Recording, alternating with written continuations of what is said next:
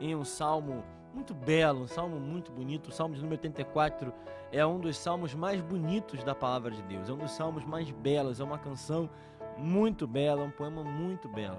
E aqui no epígrafe exatamente fala sobre ser uma canção para ser cantada na melodia Os Lagares. E é interessante quando nós olhamos para essa informação que lagar é um lugar onde se pisava uvas, você sabe disso. E o lagar ele pode simbolizar tanto alegria como tristeza ao mesmo tempo. Nós sabemos que o vinho é um símbolo da alegria, né? Vinho é que Jesus transforma água em vinho, trazendo alegria.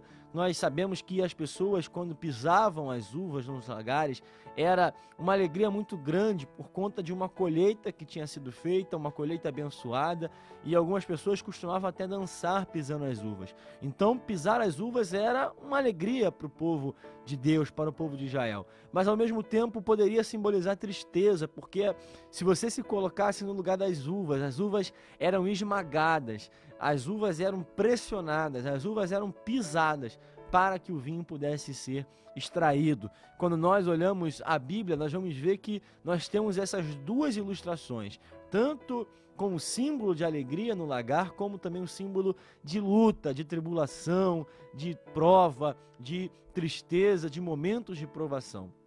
Nós vamos ver que aqui o salmista e a palavra nos fala que o salmo é dos filhos de Corá, fala exatamente sobre o templo, sobre a habitação, o lugar da habitação de Deus. E ele demonstra exatamente uma saudade do templo. Ele demonstra uma saudade do lugar onde a presença do Senhor se manifestava. Aqui nós vamos ver que o salmista, ele tem exatamente no seu coração uma saudade daquele lugar onde ele sentia a presença do Senhor. E é impossível que a gente não olhe para esse salmo depois de tudo que aconteceu, depois de tudo que é, nós vivemos, experimentamos no ano de 2020, nós continuamos experimentando em parte. Um ano onde nós também pudemos sentir saudades da casa do Senhor onde nós experimentamos também a saudade de estar junto com a igreja, com o povo de Deus, juntamente com nossos irmãos, no lugar aonde a presença do Senhor habita. Eu sei que o Espírito Santo habita em cada um de nós, nós somos morada do Espírito, mas aqui nós vamos ver que o salmista exatamente está dizendo sobre a saudade do lugar aonde se adorava o Senhor, o lugar aonde a presença do Senhor era manifestada no meio do povo, no meio da congregação, no meio da, daquela multidão de pessoas que estavam naquele lugar, estavam no templo, estavam reunidas no lugar de adoração. E o salmista fala exatamente sobre isso: quão amáveis são os seus tabernáculos, Senhor dos Exércitos. A minha alma suspira e desfalece pelos atos do Senhor. O meu coração e a minha carne exultam pelo Deus vivo. O pardal encontrou casa, andorinha, ninho para si, aonde acolhe seus filhotes perto dos teus altares, Senhor dos Exércitos, Rei meu e Deus meu. Bem-aventurado, os que, bem-aventurados os que habitam em tua casa, louvam-te perpetuamente. É importante nós entendermos aqui que a primeira felicidade, esse texto, esse salmo, ele é dividido em três felicidades. A primeira felicidade que o salmista nos dá é sobre habitar na casa do Senhor. Bem-aventurados os que habitam em tua casa.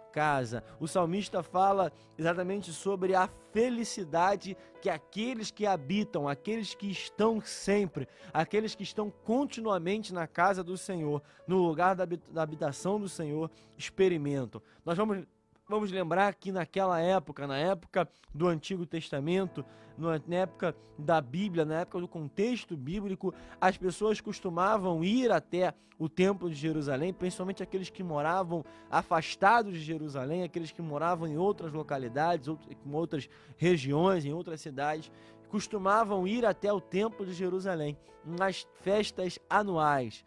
Era costume que um judeu, que um israelita fosse até o templo do Senhor nas festas anuais. Nós vamos ver que o próprio Jesus, quando era um adolescente de 12 anos, ele estava com a sua família em uma peregrinação para a casa do Senhor. E aqui nós lembramos que esse texto conta sobre o retorno dessa família, do retorno da família de Jesus, dessa peregrinação no meio de uma festa. Era costume do povo judeu, era costume do povo de Deus ir até a casa do Senhor nessas peregrinações durante o período de festas. E eles experimentavam durante o resto do ano, durante o período que eles não estavam na casa de Deus, uma saudade do lugar, uma saudade da casa do Senhor, uma saudade de estar exatamente no templo. E é por isso que o salmista, é por isso que é o escritor desse salmo, ele fala exatamente sobre isso, sobre a saudade que ele estava tendo, sobre a lembrança que ele estava sentindo, sobre a memória de estar na casa do Senhor, de estar no no templo do Senhor.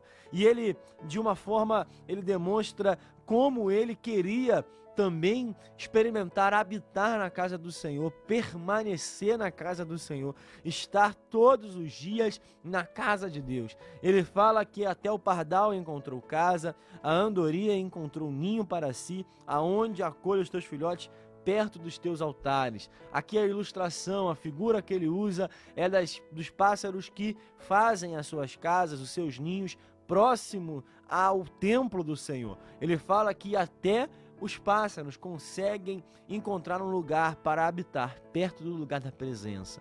Ah, irmãos, que eu e você nós possamos também ter esse sentimento de querer estar sempre na presença do Senhor, estar sempre no lugar da presença do Senhor, seja no culto, seja na casa do Senhor, seja na igreja, seja no ambiente de adoração ao Senhor, ou seja também por uma vida onde nós experimentamos dia após dia a presença do Senhor em nossas vidas, em nossa vida cotidiana, na nossa manhã, na nossa tarde, durante o dia, adorando ao Senhor, orando ao Senhor.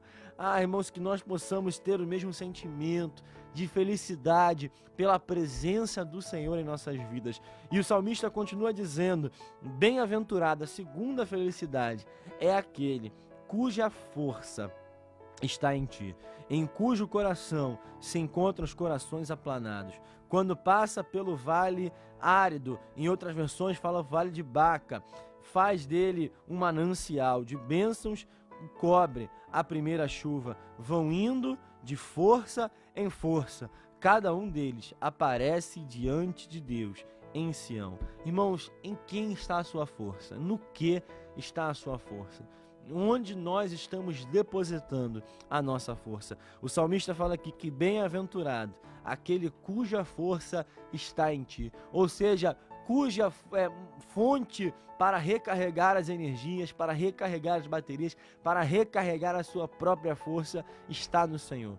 Quando nós colocamos a nossa força no Senhor, bem-aventurado nós somos, felizes nós somos. Isaías capítulo 40, versículo de número 31, ele fala exatamente sobre isso. Isaías 40, 31 fala, fala da seguinte forma: é, mas os que esperam no Senhor renovam as suas forças, sobem como águias, como asas como águias, correm e não se cansam, caminham e não se fatigam. Ou seja, aqueles que depositam a sua força no Senhor, aqueles que colocam a sua força no Senhor, eles têm as suas energias, eles têm a sua disposição, eles têm a sua força para manobrar, para enfrentar as provas, para enfrentar as dificuldades, renovada todos os dias. 2 Coríntios capítulo 4 também fala sobre isso. Embora o nosso exterior esteja se desgastando, ah, interiormente nós somos renovados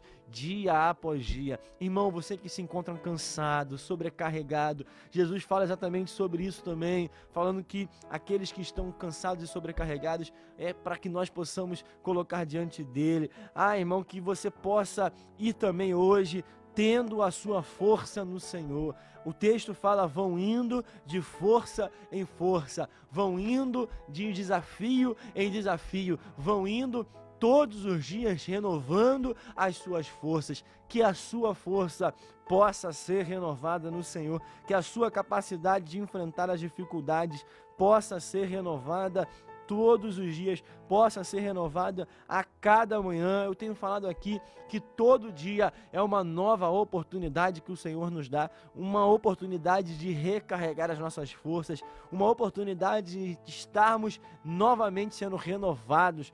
E aqui o salmista fala: Senhor dos exércitos, escuta a minha oração. Ouve, meu Deus de Jacó, ou seja, aqueles que oram, aqueles que buscam ao Senhor, aqueles que têm uma vida de oração, uma vida de busca, podem ter as suas forças renovadas. E ele continua: Pois um dia nos teus átrios vale mais do que mil. Prefiro estar à porta na casa do meu Deus a permanecer nas tendas da perversidade. Aqui nós vamos lembrar que os filhos de Corá eram responsáveis pela portaria do templo. E nós vamos entender que ele preferia, o salmista preferia estar à porta, preferia estar no lugar onde não havia uma tenda, onde não havia proteção, a estar num lugar seguro mas sem a presença do Senhor. Ah, irmão, é melhor estar no sol, é melhor estar num lugar desprotegido, mas com a presença do Senhor, do que um lugar aonde você se sente seguro entre aspas, sem a presença dele. É melhor estar no lugar aonde a presença dele possa ser sentida.